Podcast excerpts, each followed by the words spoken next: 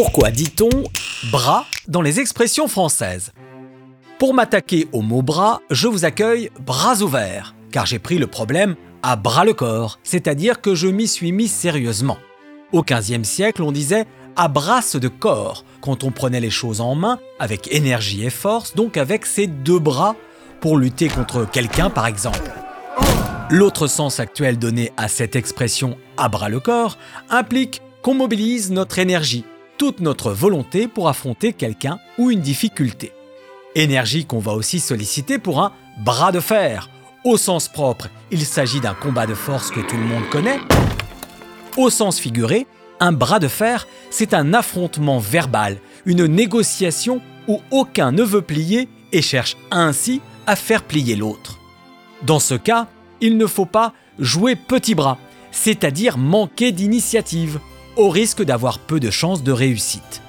Le petit bras marque aussi un manque d'envergure, alors que celui ou celle qui a le bras long a beaucoup d'influence. Le bras est ici synonyme de pouvoir.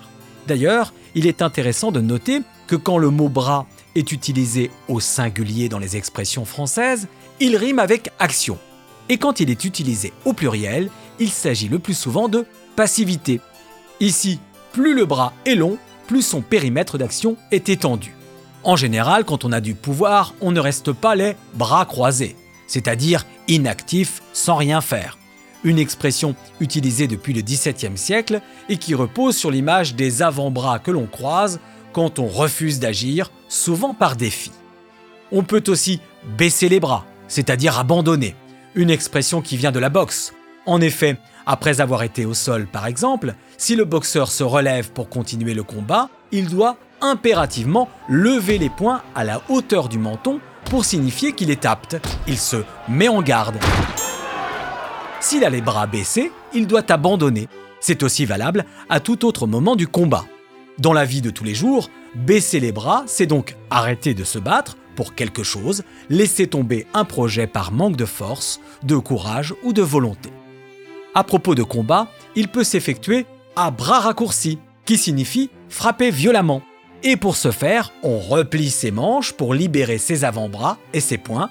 On a donc le bras qui paraît raccourci.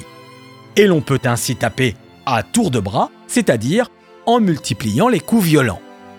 Rien à voir avec un bras cassé, une expression qui désigne un incapable et qui vient du mot brancassi, qui dans le sud et en Corse correspond au je m'en foutiste paresseux qui vit d'amour et d'eau fraîche, qui n'est bon à rien et mauvais en tout, un bras cassé quoi.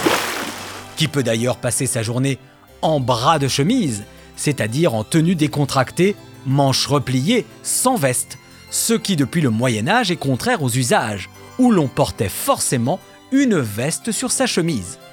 Une chemise à laquelle on tenait car elle pouvait coûter un bras. Une expression familière récente pour dire que ça coûte très cher. On dit aussi coûter un rein dans le même sens, à chaque fois pour marquer la valeur de la partie du corps évoquée.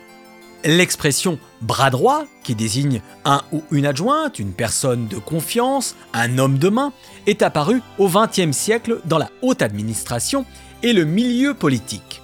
De celui ou celle qui réalise quelque chose de difficile, on dit qu'il le fait à bout de bras, pour souligner que porter quelque chose de lourd, les bras tendus, n'est pas aisé. Il faut donc serrer les dents, s'accrocher pour ne pas échouer. Enfin, quelle surprise en découvrant l'origine de l'expression les bras m'en tombent, de voir qu'on l'utilise depuis le XVIIIe siècle pour évoquer la stupéfaction. On est tellement estomaqué que nos membres deviennent inertes, nos bras ne peuvent plus bouger, bras symbole d'action sont réduits à l'inaction donc à l'impuissance, c'est ce qu'on appellera l'effet de surprise.